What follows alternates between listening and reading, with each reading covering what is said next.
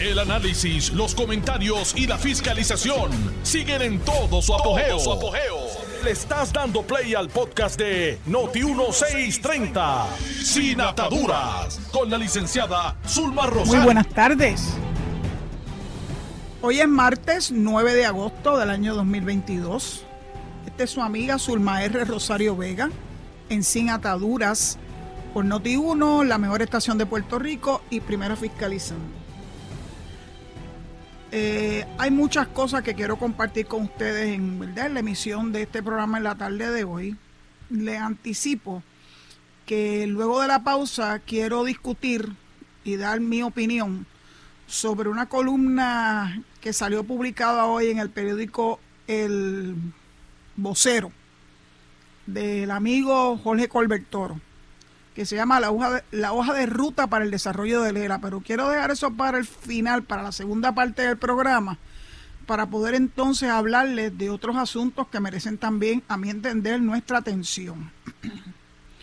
Hubo un terrible accidente desgraciado en la tarde de ayer al norte del el pueblo de Dorado, cuando una embarcación de la Guardia Costanera ahora le dicen guardia costera, para mí siempre será la guardia costanera, el US Coast Guard, eh, contra un barco de pesca comercial de 23 pies, eh, cuyos eh, pescadores fueron, pues lamentablemente uno de ellos murió como parte de ese accidente y el segundo está en estado grave, hermanos te pido Rosario, por cierto, que yo sepa no son familia mía, pero pudieran serlo, no lo sé.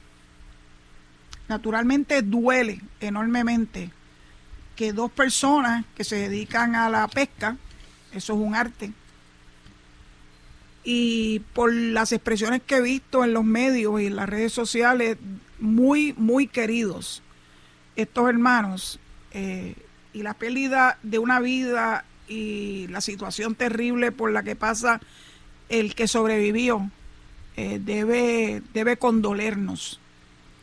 Dicho eso, vi también unas expresiones de la representante Mariana Nogales que aprovecha este desafortunado accidente para empezar a darle otro giro a un accidente que nadie sabe por qué ocurrió ni cómo ocurrió. Eso está siendo objeto de investigación por la Agencia Federal National, uh, la NTSB, eh, que es una agencia con jurisdicción para investigar este tipo de accidentes. Eh, tiene la expertise para poder llegar a conclusiones. Y Junta Nacional de Seguridad del Transporte, del Transporte, Transporte NTSB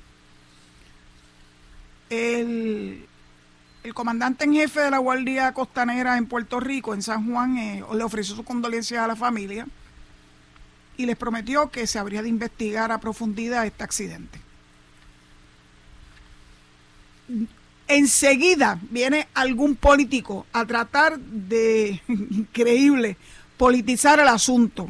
No sé si ustedes se han dado cuenta que cada vez que ocurre un incidente desgraciado entran en acción los políticos a politizar el asunto. Eh, ocurrió ayer en el hospital universitario una de las tantas facilidades que hay en el centro médico de Río Piedra, que yo conozco muy bien porque viví muchos años muy cerquita del centro médico, walking distance, más de 30 años. Eh, mi tía estuvo ingresada en ese hospital universitario, que era el orgullo de ella porque ella fue empleada de la Universidad de Puerto Rico, el recinto de ciencias médicas, y hay un, hay un vínculo muy cercano entre el hospital universitario, por, eso se llama, por eso se llama universitario, eh, y el recinto de ciencias médicas. Titi Gloria querida falleció en el hospital universitario. Eh, se le alojó una bacteria y no pudieron nunca encontrar el antídoto para superarla. Y entonces en el hospital universitario fallece un caballero que por las expresiones que hace eh, su familia da la impresión, yo las volví a escuchar hoy, los entrevistaron, y la verdad es que ellos no le echan la culpa a nadie. Ellos lo que quieren es que se investiguen porque de alguna forma ellos piensan que pudo haber sido una víctima de la falta de luz, de energía eléctrica, el, el domingo, del domingo para el lunes. Y enseguida vienen los políticos a decir que eso fue por culpa de Luma o por culpa de... Siempre hay un culpable, en todo hay un culpable. Y si la palabra culpable sale de la boca de un político, pues ya ustedes saben, cójanlo con pinza. Porque no es otra cosa que tratar naturalmente de obtener un beneficio colateral a lo que obviamente es una desgracia. Pues el secretario de Salud, Carlos Mellado, eh, dijo que este paciente, que no puede dar mucha explicación porque ustedes saben que está cobijado por las leyes eh, IPA, eh, no murió en ningún área donde por razón de la falta de energía eléctrica se pudiera adscribir esa muerte. Ahora van a salir abogados, van a salir políticos, van a salir de todo para tratar de aprovecharse de la situación. Cuando yo estudiaba en la escuela de Derecho, recuerdo muy bien que nos explicaron los profesores que ese tipo de abogado le dicen ambulance chaser. Es un abogado que se promueve a sí mismo, que es ilegal, by the way. Eh, aprovechando una circunstancia. ¿Por qué ambulance chaser? Porque la imagen es la de un abogado que sale detrás de una, de una ambulancia para ver si puede aprovechar y, conseguir un cliente, sea el paciente o sea los familiares de ese paciente. Así que ya empezamos a ver los ambulance chasers de la vida y los political chasers de la vida también. Es tan triste que situaciones desgraciadas como esta que le acabo de describir el terrible accidente entre un barco pesquero y la Guardia Costanera, y un, un barco de la Guardia Costanera, y el que muriera un paciente eh, cercano al momento en que hubo una falla eléctrica grande en el hospital universitario, no en el centro médico, pues naturalmente a mí me a mí me causa mucha desazón a lo que hemos llegado. Y como no les importa utilizar el dolor, el dolor de una familia, el dolor de los seres queridos, para arrimar la, la sardina a su brasa, pues naturalmente se dan entonces estas circunstancias donde se trata de establecer que el gobierno es culpable de todo, sea federal o sea estatal. El federal con el US Coast Guard, que no hacen más que darle el mejor servicio a nuestras aguas. Porque ¿cuántas personas no ha rescatado la Guardia Costanera? Bueno, de hecho hay una hay unas expresiones que surgen de la terrible situación que enfrentan los viajes ilegales a Puerto Rico que se han incrementado desde finales del año pasado para acá. Hay unas cifras bien tristes, bien tristes de esto. ¿Y quién interviene y quién lo rescata? La Guardia Costanera. ¿Quién rescató o intentó rescatar al individuo aquel que para evadir una responsabilidad con una, un reclamo de pensión alimentaria se hizo pasar como que había, había perdido la vida en la posada del obispo en Arecibo. La Guardia Costanera estuvo ahí. Miren, yo vivo al lado del mar, cerca. Y yo creo que no pasa una semana sin que yo oiga los helicópteros de la Guardia Costanera. De US Coast Guard, sí, porque tienen helicópteros también. Que son helicópteros de salvamento. Escuchar eh, ese helicóptero se destaca de cualquiera otro. es un helicóptero grande, fuerte, tiene unos colores muy, muy distintivos, muy llamativos. Precisamente haciendo un trabajo de rescate. Sea de rescate de algún intrépido eh, nauta que no toma las medidas ¿verdad? de rigor, de seguridad termina haciendo agua en el medio del mar Y entonces de momento viene la llamada de, de, distress, Mayday, Mayday. ¿Y quién responde? La Guardia Costanera. Son tantos y tantos y tantos los casos que no hay espacio aquí para poderlo describir, pero ahora tuvo un accidente desgraciado, ahora la Guardia Costanera es mala. Es interesante porque dice que este artículo, que es sobre la inmigración ilegal de haitianos, recoge que desde octubre del 2021 hasta el 31 de julio de este año, la Guardia Costanera ha intervenido con 76 viajes de estos ilegales, 76, particularmente en el pasaje de la Mona. En, esos, en esas interdicciones, se trabajó con 2.018 inmigrantes, no ciudadanos americanos. 1.511 dominicanos, 406 haitianos, que sigue subiendo como la espuma esos números, un cubano, un ecuatoriano, 52 venezolanos, un uzbeco, o sea, de Uzbekistán, y 35 de nacionalidad desconocida. ¿Quién lo salvó? La Guardia Costanera. Así que quería ponerlo a ustedes en esta perspectiva, porque ahora empiezan los, los políticos a demonizar a una entidad de las Fuerzas Armadas de los Estados Unidos porque ocurre un accidente. ¿Qué lo ocasionó? Pues bueno, esperaremos al resultado de la investigación. el poder hablar de lo que está ocurriendo de la inmigración ilegal que llega a nuestras costas por ser parte de los Estados Unidos. No crean, prefieren venir a Puerto Rico y pasar ese terrible pasaje de la moda que es demasiado violento, esas aguas, muy peligrosas, muy profundas, y donde muchas personas pierden la vida. ¿Por qué estas personas arriesgan su vida, la de sus seres queridos, hasta niños, buscando tener oportunidades en la vida, oportunidades de salud, oportunidades económicas, oportunidades de libertad? Eh, el artículo que publicó el Nuevo Día sobre este flagelo de, de los haitianos verdaderamente da ganas de llorar. Este artículo salió en el periódico El Domingo y su autora fue Adriana Díaz Tirado. Entrevista a los niños o a par de niños sobre su experiencia en estos viajes que son terribles.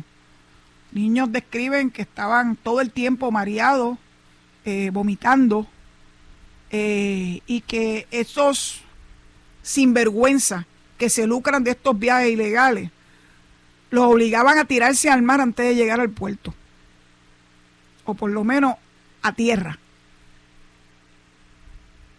Le cobran un billetal que la familia que está fuera de Haití, en el caso de los haitianos, pero también ocurre con los dominicanos, sufragan con mucha, con mucha dificultad para poderlos traer más cerca de ellos y poder tener la posibilidad de una nueva vida. Lo que está ocurriendo en Haití verdaderamente es una cosa terrible, terrible.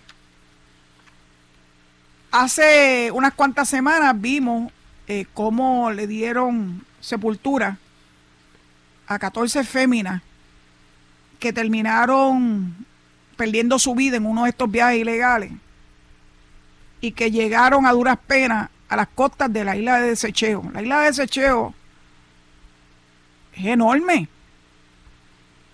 Tan grande es que este domingo, los que me siguen en Twitter saben que yo estuve por Rincón y en el lugar donde decidimos ingerir algo de alimento, eh, hay una vista espectacular de la costa de Rincón y lo que más se destaca es esa isla de desecheo. Es enorme. Se ve perfectamente a simple vista. De hecho, porque ella estaba en Rincón, primero que me gusta muchísimo, es cerca de mi comarca. Y segundo, que los domingos, gracias a Dios que reanudaron un mercado agrícola eh, pequeño, pero donde los, eh, los agricultores llevan eh, de todo tipo, ¿verdad? De, de verduras, vegetales, frutos, etcétera. Yo me tomé un juguito de China recién exprimido que eso sabía verdaderamente a gloria. Oiga, y por cierto, allí me encontré con la siempre periodista Miriam Ramírez, que tiene una finca en el Valle de Laja, finca Los Sueños, y que ella, entre las tantas cosas que hace esa mujer, eh, tiene una, un sembradío de matas de parcha, extrae su pulpa y la comercializa. Yo le he comprado ya como seis o siete empaques de pulpa fresca de parcha. Allí estaba mi amigo Alejo Rodríguez, by the way. Me dio una gran sorpresa de encontrarme con él allí, que él vive en Rincón, pero lo menos que me imaginé fue que me lo iba a encontrar en ese mercado. Así que cuando hicimos nuestras compras y decidimos ir a, a comer algo, a donde fuimos fue a este restaurancito muy simple, pero que tiene una vista espectacular de la costa de Rincón. Se ve el faro, se ve hasta el promontorio ese que fue en un momento dado una planta nuclear. Eh, hay unas sillas Adirondack donde uno se puede sentar y observar las bellezas de Rincón. Y yo pensaba en Desecheo como esta, este lugar idílico que lamentablemente se ha convertido en la tumba de muchas personas que arriesgan su vida para llegar a territorio americano. Y claro que eso me da la oportunidad de pensar en lo dichosos que somos los puertorriqueños, ciudadanos americanos, de no tener que emprender un viaje que a todas luces es demasiado peligroso, donde en muchas de las instancias se pierde la vida donde nosotros podemos viajar feliz de la vida.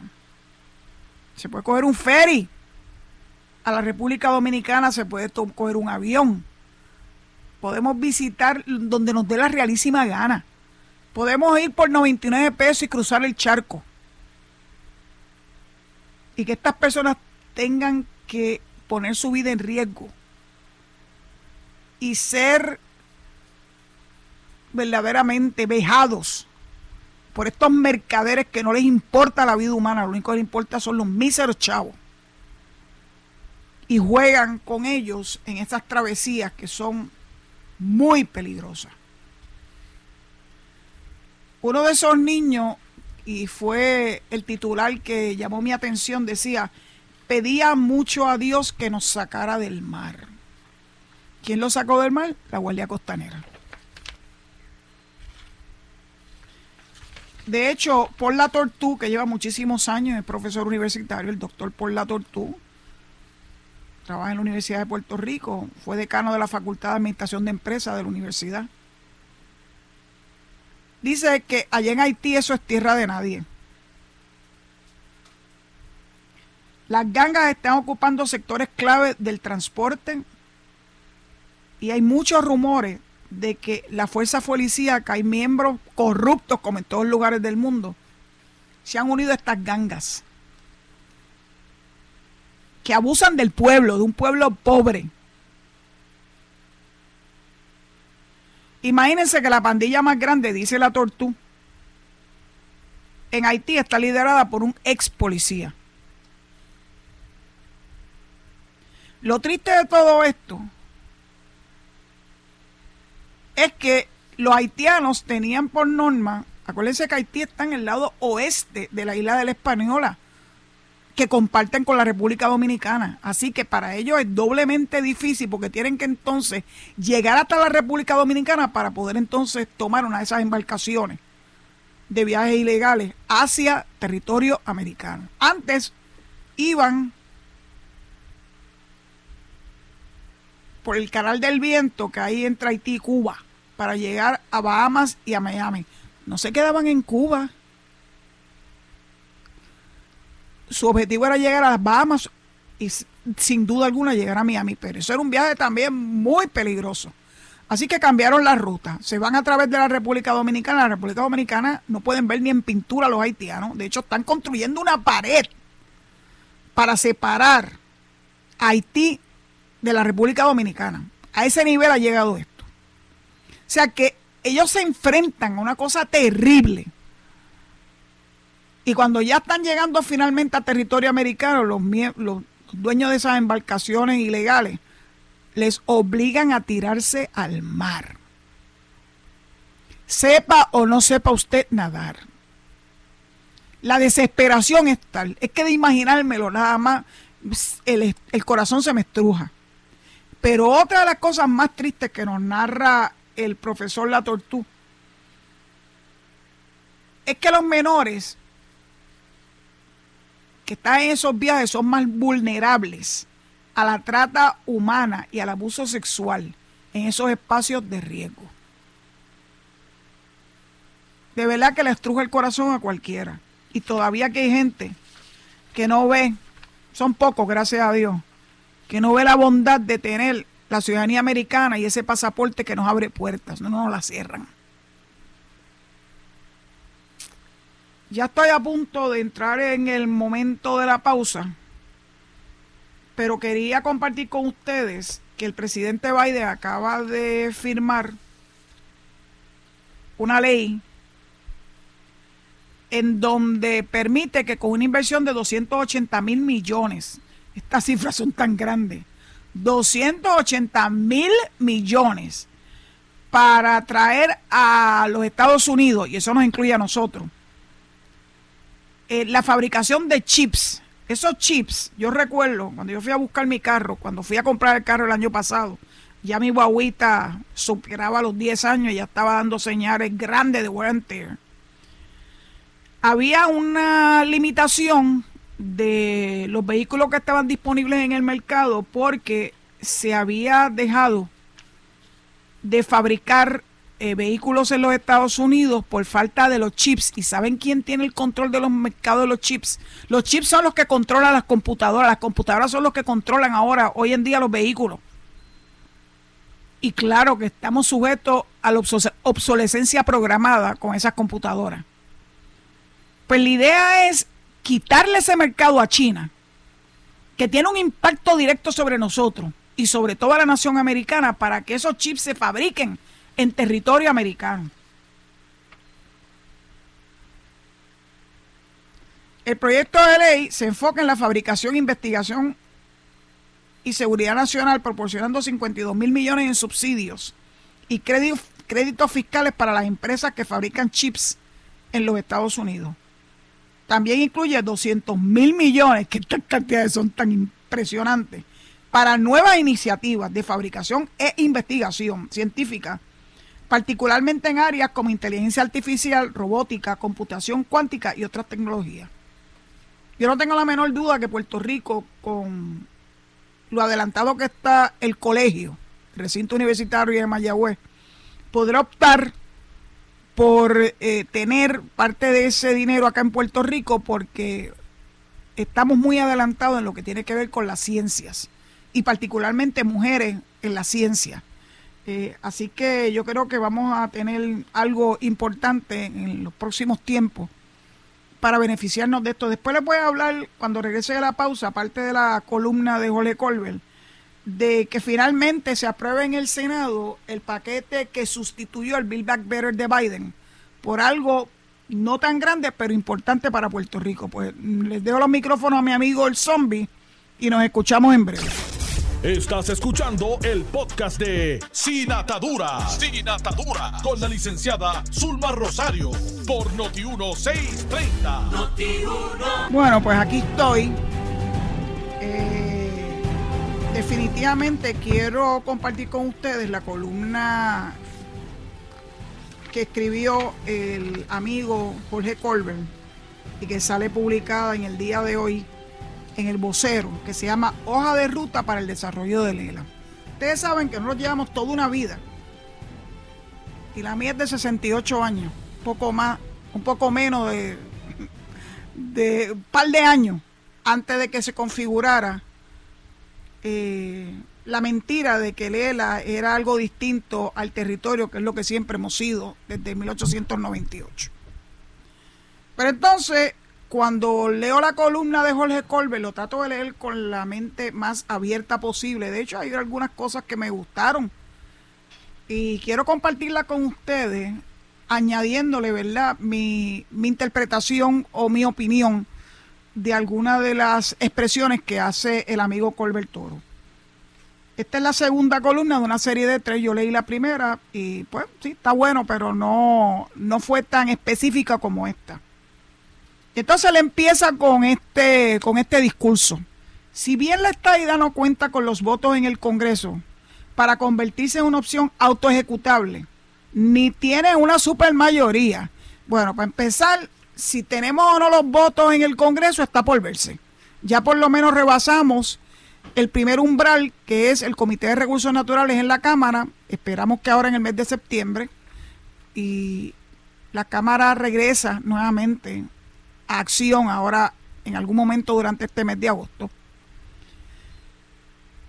Pues nadie le puede decir con certeza matemática que no vamos a tener el beneficio de un voto mayoritario en el Pleno de la Cámara de Representantes. ¿Qué va a ocurrir en el Senado? Pues mire, no sabemos pero créanme que no vamos a dejar de pelearlo.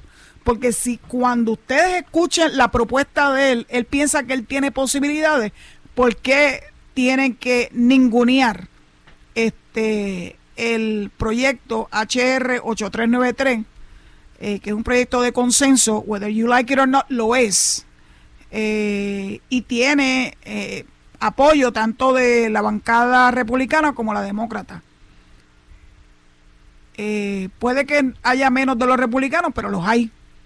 Los hay. Así que yo no me doy por vencida y yo sé que vamos a lograr eventualmente, no sé si justo antes de que termine este año, porque con las elecciones de medio término que se van a escenificar en noviembre, pues es altamente probable que haya algún tipo de cambio en, la configuración del Congreso de los Estados Unidos, tanto en Cámara como en Senado. Así que hablar de supermayoría es un de la manga production, mano, porque eso no surge de ningún lugar, ni de la constitución y mucho menos de la experiencia eh, que han tenido las 37 entidades que se convirtieron en Estado de los Estados Unidos. Nacaril Oriente, de hecho, algunas de ellas no tenían ni siquiera una mayoría simple. Así que, ¿de dónde él se saca lo de la supermayoría? Más allá, ¿verdad?, de lo que piense alguno que otro racista del Congreso, pues bueno, Ay, Jorge, por favor, no te alías a los racistas, por Dios, que yo tenía por lo menos la esperanza de que eso no fuera la forma en que tú pretendes conseguir, salvo que tu jefe, José Luis Dalmau, se alió a un súper racista en el Senado de los Estados Unidos, el senador Wicker. Qué triste, ¿verdad? Que para obtener algo de beneficio para ellos, que es mantener el status quo en Puerto Rico, y que se sigan beneficiando del de gobernar la colonia, los happy colonias como le decimos a algunos, tenga que recurrir a argumentos falaces. Bueno, como él dice que la estadía no viene y que ni la independencia ni la libre asociación tampoco porque no van a tener ciudadanía americana ni van a tener acceso a los fondos federales per secula seculorum, pues entonces él dice que lo único que queda en el tintero es el ELA. La describe como la única opción pragmática y coherente. Coherente es yes. La palabra coherente es mi favorita en, este, en esta oración. Pragmática y coherente. Para el presente y para el futuro de Puerto Rico. Pero aquí es que viene la salsa buena. Sin embargo, para que el ELA pueda ser una opción de futuro, nos corresponde a todos los autonomistas, vamos a ver si logra juntarlos a todos, a este sucio difícil. A enfrentar sin mayor dilación una realidad que muchas veces esto me gustó porque es el reconocimiento de lo que ocurre en, en las entrañas del Partido Popular. Sin mayor dilación, una realidad que muchas veces se barre debajo de la alfombra, porque para algunos es preferible posponer las decisiones que asumirlas. I agree. De eso es que se ha tratado todo el tiempo, Elela. No, yo me siento feliz y contento con lo que tengo, aunque haya una, un déficit grande de, de, democracia en Puerto Rico, donde no tenemos la oportunidad ni de votar ni elegir eh, congresistas y senadores federales, que son los que mandan y comandan aquí. Eh, ole, esa es la realidad y lo vamos a ver un poquito más adelante en tu escrito. Y mucho menos votar por el presidente de la nación, que toma decisiones como la de haber firmado hoy una legislación de traer o robarle a China el que ellos tengan el mercado cautivo de los chips de los automóviles. O como la legislación que ya rebasó el umbral del Senado, que era el más difícil, que es el equivalente al Build Back Better de Biden, con unas particularidades que puedo reseñar un poco más adelante. Pero déjenme terminar con Ole Colbert. La realidad a la que hago referencia es al lastre, lastre. Usted sabe lo que es un lastre, ¿verdad? Algo que pesa, algo que te lleva al fondo del mar, que representa la sección 9 de la Ley de Relaciones Federales, o sea, la ley 600 y cuyo lenguaje permite que el Congreso de los Estados Unidos leíle unilateralmente sobre Puerto Rico, Jorge, lo tienes al revés. Lo que permite que el Congreso leíle unilateralmente es la Constitución de los Estados Unidos, la cláusula territorial, no es la ley 600. La ley 600 lo que hace es darle forma a lo que dice la Constitución de los Estados Unidos. Así que lo tienes como que al revés. Ese es el texto que revela un problema de subordinación política, perdóname. La ley 600 la pueden derogar en cualquier momento, eso es fácil. La constitución no. El proceso de hacerle una enmienda y mucho más derogar algún artículo de la constitución es bien cuesta arriba, por no decir prácticamente imposible. Ellos que les gusta hablar de imposibilidades, en el caso de nosotros los estadistas, pues mira, esto sí que es imposible.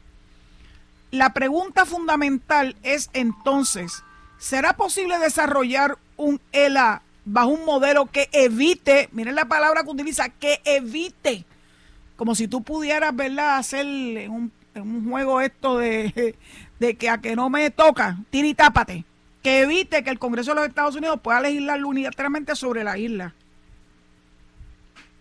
Mientras seamos un territorio, el Congreso, conforme a la cláusula territorial, va a seguir legislando unilateralmente. Lo, nos lo enseñan todos los días todos los días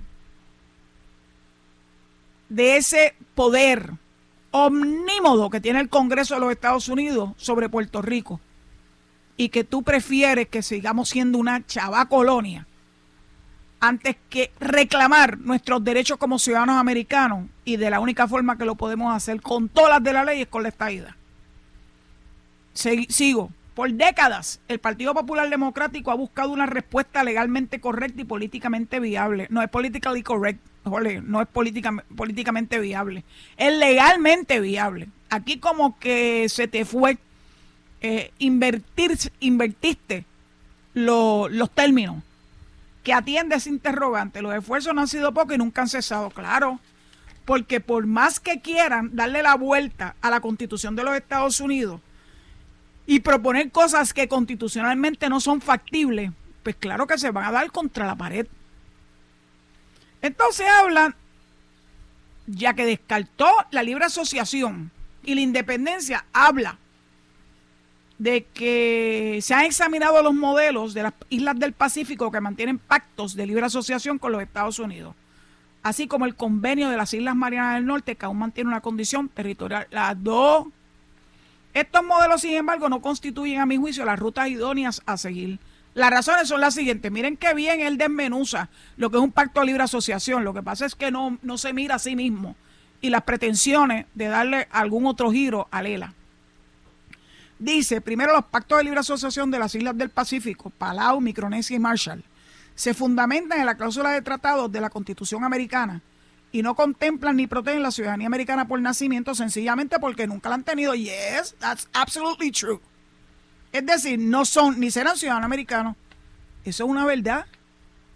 Es una verdad, punto.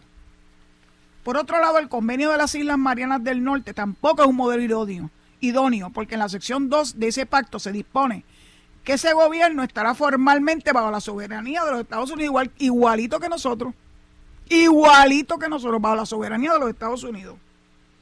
Es obligado al PPD a examinar otras rutas o cursos de acción posibles. Pues eso es bueno que lo hagan. Estamos esperándolo. utilizando diversas herramientas jurídicas. Le voy a decir las que él hace alusión en este escrito. Número uno, el concepto de la renuncia de los poderes del Congreso sobre Puerto Rico bajo la cláusula territorial. Pues, que el Congreso puede renunciar a la soberanía que tiene sobre Puerto Rico. Eso él dice y le achaca que eso es una teoría que se llama relinquish de Rafael Hernández Colón que no llegó ni a primera base. O sea que él quiere despertar este, cosas que están enterradas por no viables.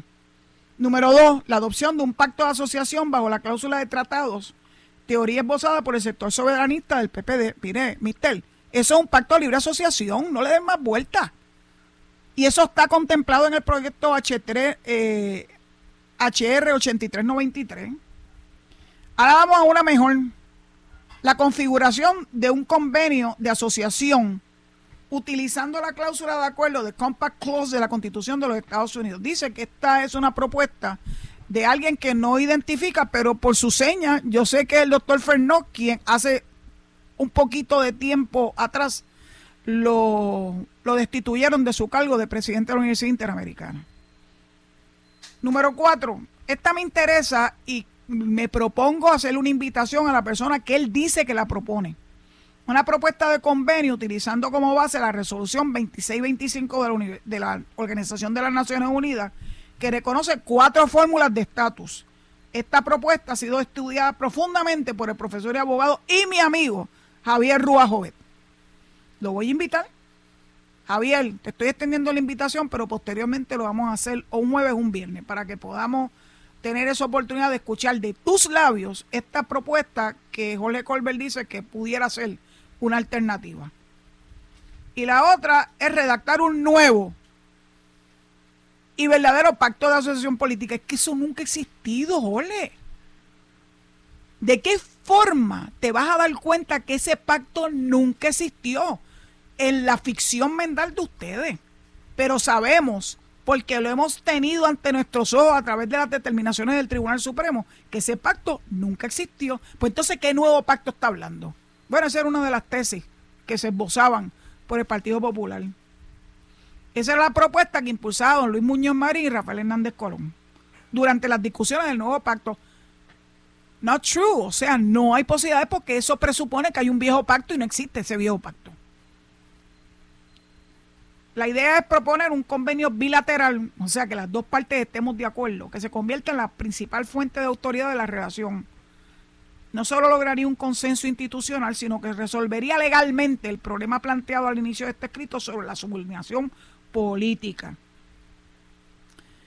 Bueno, Ole, este, es un wish list y es un wishful thinking.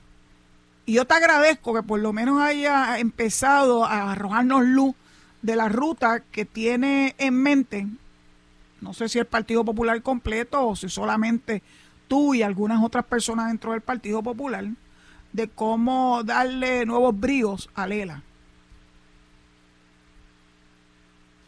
Por eso cuando el senador Wicker acepta el proyecto redactado por ustedes, de la autoría de ustedes, hablan de que van a permitir el desarrollo de Lela creando una comisión negociadora bilateral entre los Estados Unidos y Puerto Rico. ¿Quién va a formar parte de esa comisión negociadora bilateral? Ese era el mismo embeleco del proyecto de Nidia Velázquez, el HR 2070. La Mogoya, donde en vez de nosotros los electores de Puerto Rico tomar una determinación directa, sin intermediarios, sobre el estatus, perdónenme, sobre el estatus de Puerto Rico, no, vamos a otorgarse una comisión bilateral negociadora. ¿En verdad que ustedes se creen esto? En verdad, en verdad, en verdad. Y lo más triste de todo esto es que tú piensas que esta idea es imposible a pesar de que ya estamos bastante más adelantados que todas esas cosas que se les ocurren en el camino, para tratar de atrasar la determinación y la resolución del problema colonial de Puerto Rico. Entonces, él dice que va a haber una última columna, estoy loca porque la publique, donde se propone abordar las áreas específicas de crecimiento utilizando este modelo que aparenta ser la solución. Eso es la Comisión Negociadora Bilateral, aparenta ser la solución a los ataques a Lela y el incentivo que necesitaban los populares para lograr finalmente la reconciliación de toda su militancia. Soñar no cuesta nada. Estoy loca porque publiques la cuarta, la cuarta eh, columna, donde nos hablas específicamente de esa comisión bilateral. Bilateral significa que es una comisión de los Estados Unidos y Puerto Rico. ¿Quién va a representar a ambas facciones? ¿Quién va a determinar quiénes van a ser sus miembros? Yo me sospecho que va a ser nuevamente el Congreso utilizando su poder. ¿Qué te garantiza a ti quiénes van a ser esas personas? Y que sean personas que vean con buenos ojos que dentro de la nación americana se establezca otro tipo de relación que no sea la relación territorial que emana de la propia constitución de los Estados Unidos. Soñar no cuesta nada. Y posiblemente tú pienses que yo sueño porque soy estadista. Pues lo que pasa es que hay 37 evidencias de entidades, muchas de las cuales eran territorios, que lo lograron. La pregunta es cuántos de esas otras alternativas que no están bien definidas se han logrado por lo menos en los 124 años que llevamos de unión con los Estados Unidos. Ni una, jole. Para ti es imposible la estadidad cuando ya ha habido estados que entraron a la nación en este siglo y después que Puerto Rico se convirtiera oficialmente en territorio de Estados Unidos, pero no hemos conocido de ninguna, ni una, cero, que, propon, que eso que tú estás proponiendo. ¿Quién, sueña con pajaritos preñados? Me extrañó que en tu columna no solamente, no solamente hablaras de la supermayoría, que es totalmente inexistente, y que yo te lo voy a demostrar con evidencia de los plebiscitos y referéndums que se celebraron en las diferentes entidades antes de acceder a ser Estado. Te lo voy a demostrar con evidencia.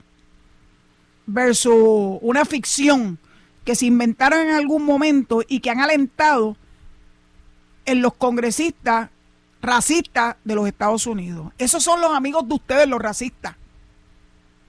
Porque con tal de evitar que Puerto Rico se convierta en Estado y tengamos la igualdad que merecemos como ciudadanos americanos, ustedes prefieren aliarse a los racistas que por nada del mundo estarían dispuestos a reconocernos la igualdad a los puertorriqueños.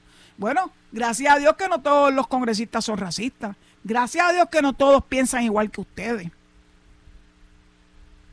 Yo sé que tú te vas a buscar la forma de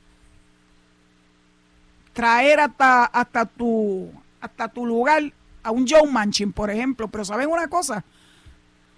Joe Manchin parecía ser inamovible, pero fíjense, lo logró lo logró el presidente Biden y el Partido Demócrata cuando finalmente, luego de hace más de un año que se está trabajando el famoso Build Back Better, cuando los demócratas del Senado, incluyendo a, a Joe Manchin y a Kristen Sinema, que son los retrógradas demócratas que existen en el Senado y que son los amigos de ustedes, los populares, los demócratas del Senado aprueban un paquete económico de cerca de 750 mil millones. ¿Me escucharon bien? Eso es una cifra que yo creo que no sé escribir el número.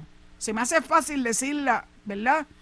En letras, pero el número 750 mil millones. ¿Qué logra esto? Por ejemplo, Se llama el Inflation, Reduction Act del 2022. 50 senadores demócratas votaron por ella, 50 senadores republicanos votaron en contra de ella y el voto decisivo fue el de la vicepresidenta Kamala Harris, que ustedes saben que es la presidenta del Senado, además de vicepresidenta de los Estados Unidos. Así lo establece la Constitución, no, no me lo estoy inventando yo. Va a haber unos subsidios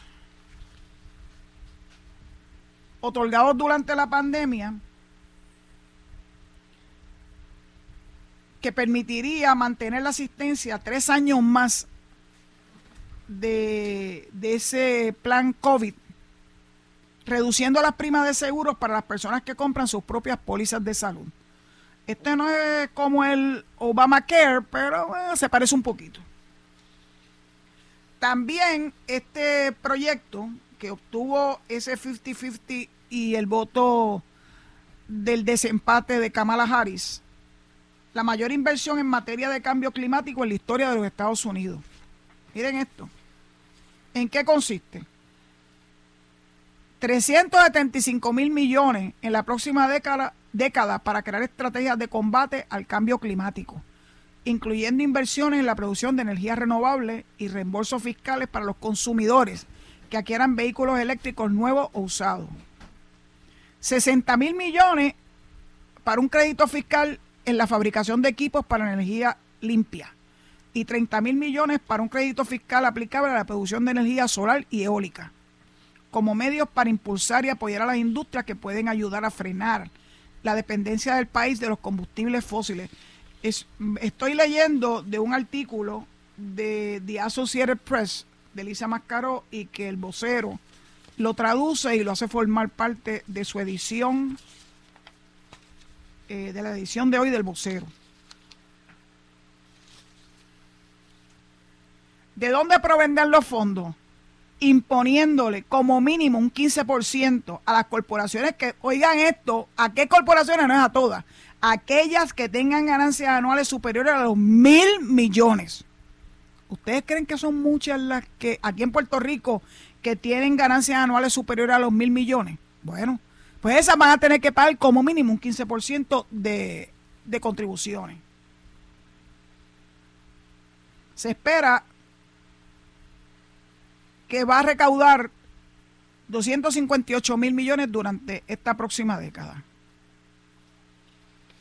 Pero hay otras cosas más importantes para nosotros los de a pie. Y esto me gustó mucho. dinero para pagar déficit.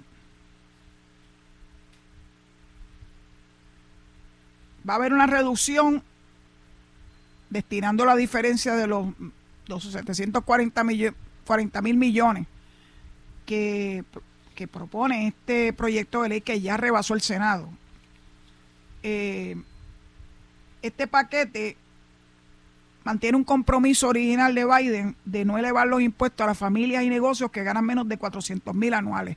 ¿Cuántas personas ustedes conocen en Puerto Rico que ganan 400 mil anuales? Pues mira, la inmensa mayoría de nosotros no ganamos esa cantidad. Así que nos vamos a beneficiar de que no vaya a haber, que no va a haber impuestos a nosotros los de a pie. Hay algo mucho más importante negociar directamente el Medicare con las farmacéuticas para que se reduzcan los precios de las medicinas. Eso es un impacto directo a nosotros. Yo creo que eso es maravilloso.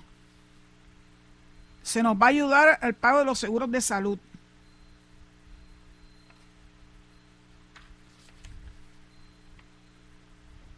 Los medicamentos que requieran receta a precios más bajos brindar vacunas gratuitas a los adultos mayores, que según este artículo, los, adultos mayores somos los que tenemos más dificultad en conseguir acceso a las vacunas. Por lo menos en el caso de Puerto Rico eso no es así.